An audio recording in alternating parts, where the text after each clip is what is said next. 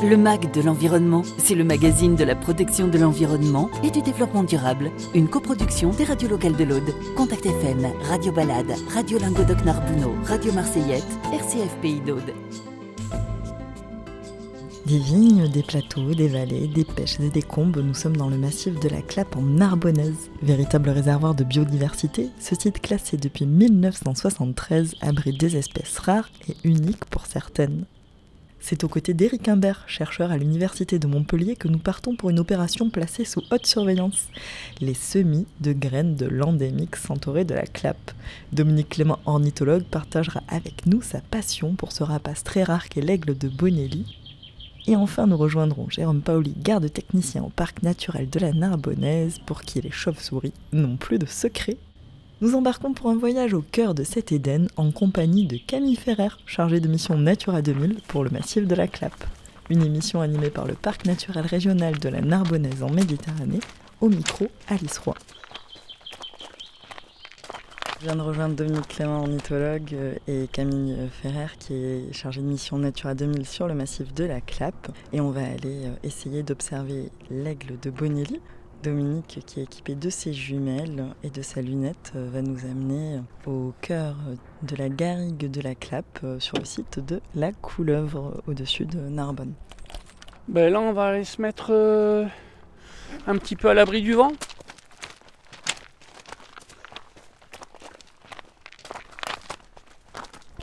On vient de marcher sur un petit sentier et là on arrive sur une plateforme qui domine l'étang de Bages, Sijan. On est sur le site de la Couleuvre, donc on est sur un plateau euh, assez surélevé. En face de nous, on voit, euh, on voit le massif de la Clappe, puis dans le creux, un peu plus à l'est, euh, les lagunes, et tout au fond, les Pyrénées. Ils vont peut-être pas sortir tôt, mais enfin bon, on verra bien. hein. De toute façon, c'est jamais garanti de les voir. hein. On a passé des heures ici à pas les voir, et puis des fois, c'est bingo chaque fois. C'est forcément la météo qui détermine là où ils vont aller chasser, quoi. Souvent.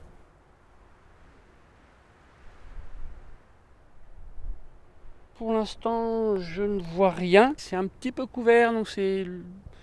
Alors, il fait pas froid, hein, malgré tout.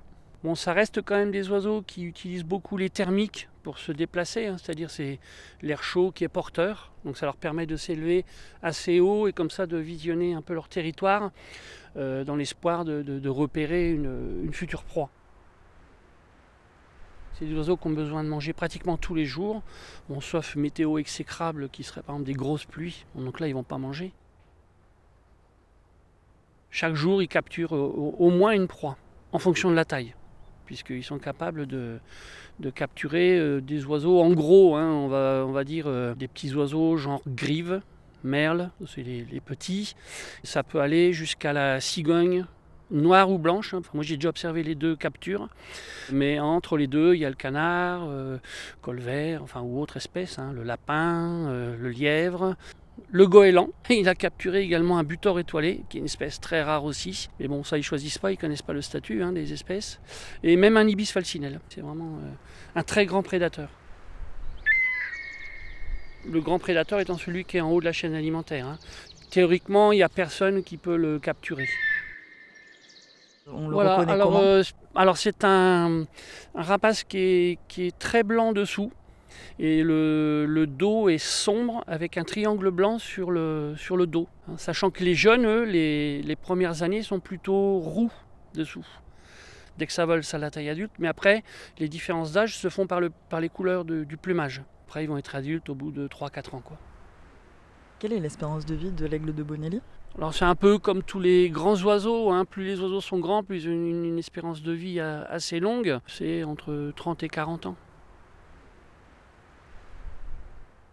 On est passé de 50-60 couples dans les années 70-80 à une petite trentaine euh, il y a une dizaine d'années. On est aujourd'hui normalement à 37 couples. L'aigle de Bonelli, c'est un rapace qui est protégé au niveau national et qui est encadré par un plan national d'action? Oui, voilà, alors il est, protégé même au niveau européen. hein. Localement, donc sur le territoire du, parc, euh, donc il y a évidemment le, parc, parce qu'il y a quand même deux couples sur le territoire du, parc naturel régional. Et ensuite, il y a les deux structures qui font les suivis, les actions de bagage. Ce sont donc la LPO Aude et Aude Nature. Camille Tué, chargée de mission de Natura 2000 au parc naturel régional de la Narbonnaise. Alors déjà, Natura 2000, ça veut dire quoi? Alors un site Natura 2000, c'est un site qui est protégé euh, et désigné à l'échelle européenne. Donc ce sont des sites qui favorisent la biodiversité tout en euh, respectant le développement économique, socio-économique du territoire. Concrètement, quand tu dis on mène des actions, par exemple, pourquoi le parc naturel s'intéresse à l'aigle de Bonelli L'aigle de Bonelli est euh, une espèce vulnérable et rare. Notre mission, c'est de piloter des actions, c'est-à-dire de chercher des financements européens pour financer des actions de suivi qui peuvent être réalisées par nos partenaires. Toujours pas d'observation de l'aigle de Bonelli Non, non, non. Dominique est toujours armé de ses jumelles. Il observe en direction des étangs et des falaises de la Clappe. L'aigle de Bonelli, c'est un rapace assez discret. Si tu avais un message à faire passer euh, pour le protéger, ce serait lequel? Si jamais, par hasard, en se baladant, on tombe sur un endroit où on voit qu'il y a une aire, un gros nid de branches dans une falaise, et qu'il y a euh, un oiseau qui s'envole de cette aire, je dirais que la priorité, c'est de s'en éloigner, peut-être de le signaler aux ornithologues euh, locaux, et puis surtout de ne pas y rester euh, pour y faire des observations ou des photos. Parce que c'est le meilleur moyen de faire euh, échouer une nidification, c'est quand on reste trop longtemps à proximité d'un nid où les adultes seraient partis.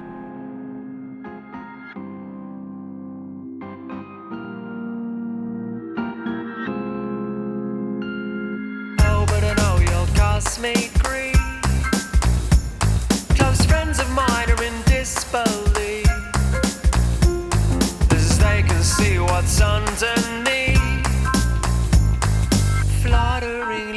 Lashes with lips of pearly white teeth. I don't show it, but I quiver whenever you come near. And I cannot decipher between the thrill and the fear. I wanna stop it, but like it too much to let it stop here. It's wrong, but I want it tonight. It was not my own volition, but I fell in deep by running the distance I've been advised to keep. I trot to the wolf as a doubting sheep. It's wrong, but I want it tonight. Fear and delight all the way through the night with a little daring do.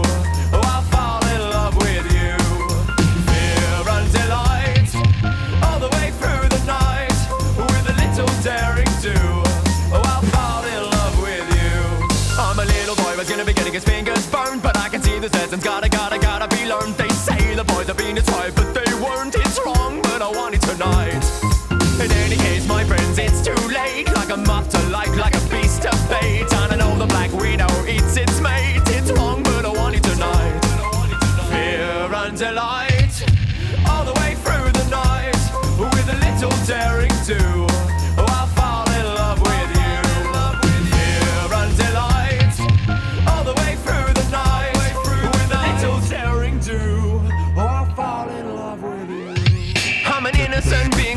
By your charms, I'm a young boy tickled to death in your arms. Your kisses taste like bitter almonds. It's wrong, but I want you tonight.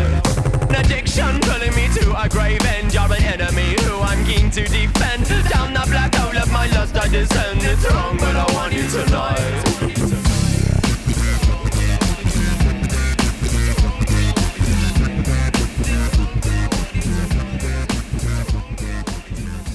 Vous écoutez le MAC de l'environnement, nous sommes aujourd'hui dans le massif de la Clappe pour parler des espèces protégées qui l'abritent. J'ai retrouvé Eric Imbert qui est chercheur en écologie végétale à Montpellier, ainsi que Camille et Virginie du Parc Naturel, qui se sont donné rendez-vous au cœur du massif de la Clappe pour une opération bien spéciale, retrouver les placettes de Centauré de la Clappe pour voir si les graines semées l'année dernière ont donné des plants et si ce n'est pas le cas pour en ressemer. Alors c'est une véritable chasse au trésor. Il faut euh, crapahuter euh, à travers la garrigue, euh, s'accroupir sous les pins. C'est une, une opération bien sportive. On fait quoi là? On va marcher. On va monter.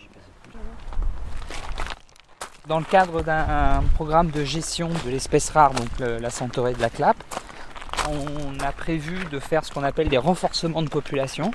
C'est-à-dire qu'on va artificiellement euh, augmenter la taille des populations. Pourquoi on renforce les populations de centaurées Alors, c'est déjà une espèce très rare au départ, 3 km, uniquement présente sur le massif de la Clappe. Et en plus, on observe un déclin continu de, de, ces populations. Donc, nous, on fait des suivis depuis 1994 de, cette espèce, et notamment des, suivis sur les comptages de plantes en fleurs. On était à peu près euh, en moyenne à 500 plantes en fleurs euh, euh, quand on avait commencé les suivis, et là actuellement on est en moyenne à tout petit peu plus de 200 plantes, à fleurs, de plantes en fleurs annuelles. L'année dernière on était à 180 plantes en fleurs seulement non seulement les effectifs de l'espèce diminuent, mais en plus la chute des effectifs s'accélère. Une seule solution, c'est de faire du renforcement de population, donc essayer d'augmenter euh, la, taille des populations. Et comment on procède pour faire ce renforcement? La première étape, c'était de, créer des sources de graines, donc des milliers de graines, pour pouvoir faire des semis dans les populations naturelles. Donc pour ça, on a récupéré des graines sur, euh, dans les populations naturelles sur deux années consécutives pour pas avoir trop de trop d'impact. Et puis on a récupéré un nombre réduit de graines. On a, on a, on les a mis en pépinière. Euh, on, sait très bien la cultiver. Hein. Donc ces, individus ont, produit, on, fleuri, on produit des graines et ça nous a permis d'avoir des milliers de graines qu'on replante, on ressème. pardon. L'année dernière, on a fait une opération avec 10 000 graines. Cette année, on remet 10 000 graines. L'objectif, c'est d'essayer de, doubler la taille des populations. Pour l'instant, c'est pas, pas un succès. Hein. on verra cette année. une véritable chasse au trésor. À travers le massif de la Clappe, nous allons tenter de retrouver les 28 placettes euh, de la Centaurée. Euh, l'opération consiste à mettre des petites graines dans les fissures. Donc on a choisi des sites au préalable, après un long travail, une longue réflexion euh, qui maintenant est menée depuis presque 9 ans il y a quelques points comme ça qu'on a du mal à retrouver, mais sinon, euh, globalement, les autres, on les retrouve. soit euh, le clou a été mal, euh, fixé, perdu, euh, ou alors il est dans une fissure qui a été entièrement recouverte par des cailloux de la végétation. Du coup, je vais recréer une placette de, renforcement ici qui correspond grosso modo à cette zone-là. Hein. Là, on est en bordure de falaise. Il n'y a que des pins qui poussent à cet endroit. C'est une falaise calcaire qui est très blanche. Eric est allé chercher son marteau et sa sacoche pour installer un nouveau point, une placette de centaurée de la clappe. Donc on utilise un clou et un marteau. La difficulté c'est de trouver une fissure suffisamment profonde. Voilà, celle-ci elle est bien. Donc là tu inscris sur une étiquette le numéro de la placette Voilà, j'écris euh, sur l'étiquette euh, l'information importante, donc le numéro de la placette. Il faut trouver des fissures où il y a vraiment de, de l'accumulation de matière organique et puis hop, un petit peu de réserve d'eau. Euh, la fissure agit comme piège à graines en fait. Là, tu remplis toutes les fissures qu'il y a sur ce rocher. Voilà, j'essaye de, remplir le. Là, j'en ai plus de graines dans mon petit sachet. De, répartir un peu sur toutes les fissures, puisque euh, ça permet, euh, ça augmente les chances de tomber sur une bonne fissure. Et voilà, et on va sur le point suivant.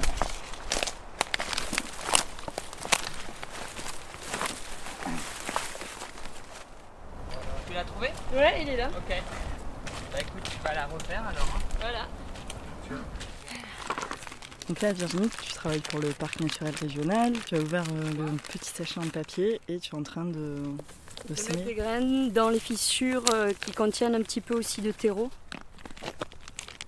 C'est une petite graine euh, qui est noir-marron avec petit parasol au-dessus, ce qu'on appelle un papus, qui avec le vent lui permet d'aller se déposer dans une fissure, euh, un milieu adéquat pour son développement. Donc la centaurée, c'est la centaurée ancorum, son, son nom scientifique, Centaurée corymbosa. Et la corum, ça fait référence à, la forme de son inflorescence, qui forme un peu comme un chandelier, par exemple. Après, c'est une plante de, bord de falaise, donc c'est toujours une plante euh, assez petite. Euh, la chose la plus commune qui ressemblerait, c'est les fleurs de, de bleuet, Des fleurs qui sont très colorées, qui forment des petits tubes avec des, parties qui sont toutes découpées. La couleur, c'est un pourpre violet très clair, presque rose. C'est pas une fleur qui est, très esthétique. Hein. C'est d'ailleurs euh, une bonne chose, parce que comme ça, elle n'est pas ramassée. Là, on a des cadavres. Donc en fait, ce sont des plantes euh, mortes. Voilà, donc c'est une espèce qui. On dit que l'espèce est monocarpique, c'est-à-dire que les individus vivent un certain temps. Donc la, la floraison a lieu en juin. Juillet-août, c'est la dispersion, la maturation des graines déjà, et puis la dispersion des graines. Et quand on passe en septembre, euh, on trouve encore les cadavres des plantes qui vont rester comme ça jusqu'en décembre, ils vont sécher progressivement. Camille, tu es chargée de mission Natura 2000 sur le massif de la Clappe. Le parc naturel s'intéresse à la centaurée. Pourquoi? Alors la centaurée de la Clappe est une espèce endémique sur le massif, donc c'est-à-dire qu'elle n'est présente que sur le massif de la Clappe et donc notre rôle c'est de la protéger et, euh, de conserver les populations qui sont, présentes, euh, qui sont présentes sur le massif. Concrètement, que fait le parc pour protéger cette espèce? Eh bien comme, comme on vient de faire aujourd'hui, euh, on mène des opérations de renforcement de ces populations. Donc on va sur le terrain, on sème des graines et on les laisse germer euh, naturellement euh, sur le massif. Et ensuite on, reviendra plus tard faire des suivis, des inventaires, connaître le nombre de graines qui a, qui a bien poussé et le nombre de plantes qui a apparu.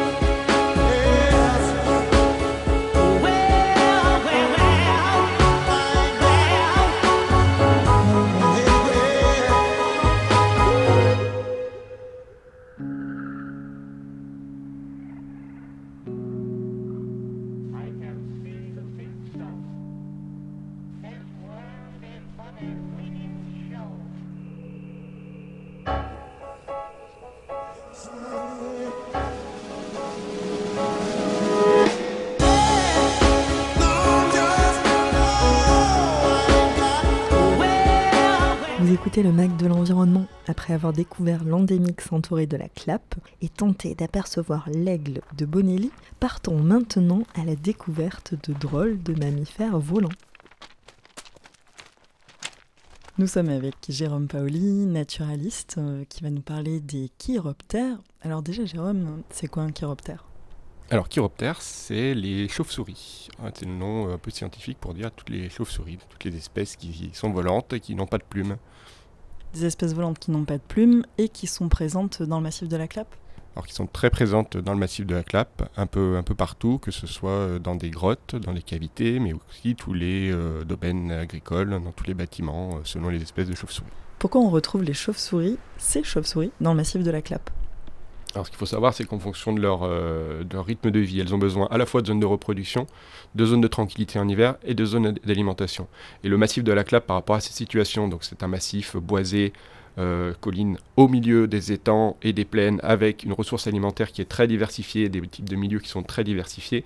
Et les chauves-souris, elles retrouvent sur le massif de la Clappe l'ensemble des conditions qui leur permettent d'être présentes, soit en hiver à l'intérieur des grottes, soit en reproduction dans les domaines pour certaines espèces et les terrains de chasse, que ce soit sur, sur les étangs du Narbonnais ou sur le massif dans les milieux boisés. Dans le massif de la Clappe, il me semble qu'on retrouve euh, plusieurs espèces de chauves-souris. Alors oui, donc en France, on a, plus d'une trentaine de chauves-souris. On peut aller de la, des espèces qui sont plutôt dans les grottes, comme les euh, grands rhinolophes euh, ou le minioptère de Schreiber, qu'on retrouve facilement sur le, sur le massif. Et il y a également toutes les espèces de pipistrelles, la grande famille des pipistrelles qu'on va plutôt avoir dans les bâtiments ou sous les toitures, ou derrière les volets sur, sur les maisons qui sont, qui sont inoccupées. Les chauves-souris, alors, sont euh, des, euh, donc, euh, c'est des espèces qui sont poilues, qui ont à la place de leur, les doigts une membrane qui leur permet de voler. Elles l'ont également entre les, les pattes, et donc elles, elles, volent comme les, les oiseaux en battant des, ailes. Ils se nourrissent pour l'essentiel d'insectes, d'araignées aussi, de papillons en fonction des, espèces, voire de, scarabées pour les, les, espèces qui ont des dents les plus pointues. Où est-ce qu'on peut les observer, ces chauves-souris? En fonction des, espèces. Donc on va voir, soit avoir les espèces qu'on appelle fissuricoles, qui vont être dans des, petites, des petits interstices, donc c'est les, pipistrelles par exemple, euh, qui vont se glisser euh, dans les, dans les dans les toitures, sous les, sous les tuiles, qui vont se glisser derrière les volets. Ou alors ça va être des espèces qui vont préférer des très grands volumes, c'est le cas des grands rhinolophes. Donc les grands rhinolophes, la particularité, c'est les, espèces comme Batman hein, qui se replient dans les, dans les ailes, qu'on voit les, pattes en, les têtes en bas. Euh, ou alors c'est les minioptères de Schremer, les murindes, qui sont des espèces voilà, qui vont être suspendues dans des grands volumes, des types euh, des grottes euh, qu'on va facilement rencontrer quand on fait de la spéléologie. On va facilement aller voir des, des espèces comme ça qui sont dans des très grands volumes. Elles vivent comment ces chauves-souris?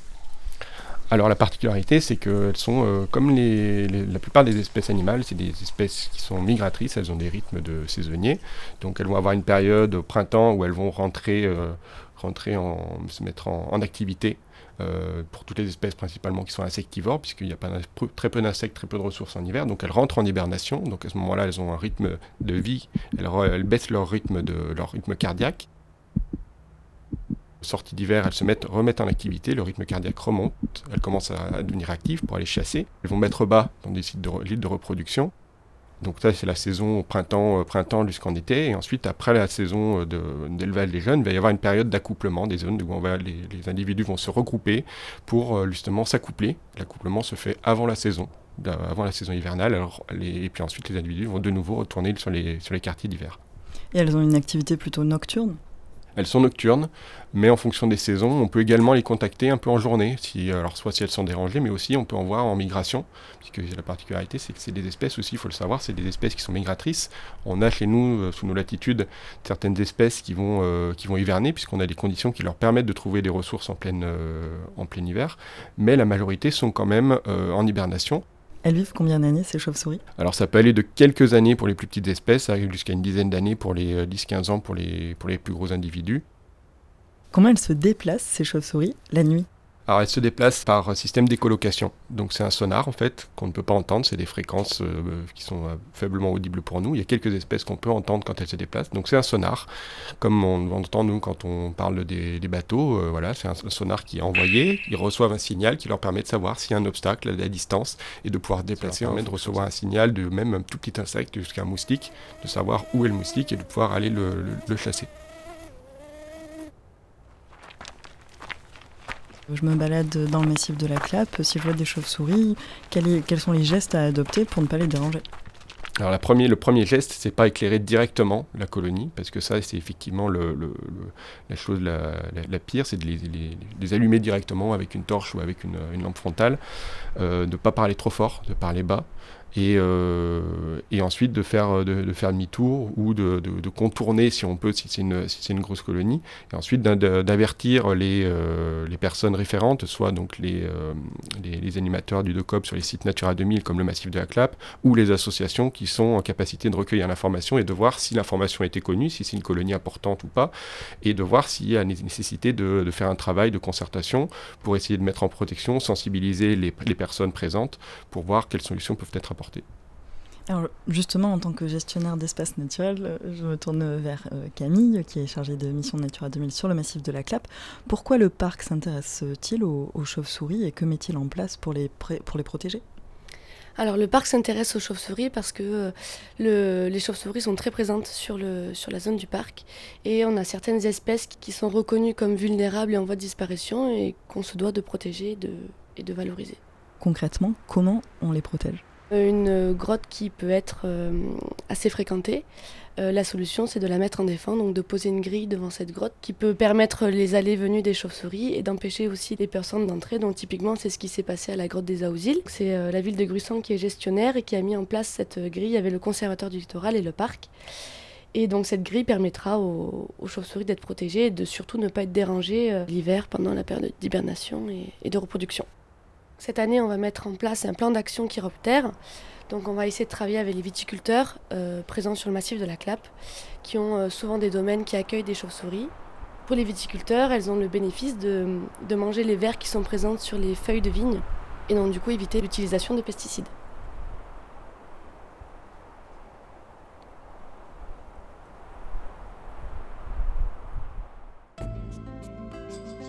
C'était Le Mac de l'Environnement, le magazine de la protection de l'environnement et du développement durable. Une coproduction des radios locales de l'Aude, Contact FM, Radio Balade, Radio Lingodoc Narbouno, Radio Marseillette, RCF Pays d'Aude.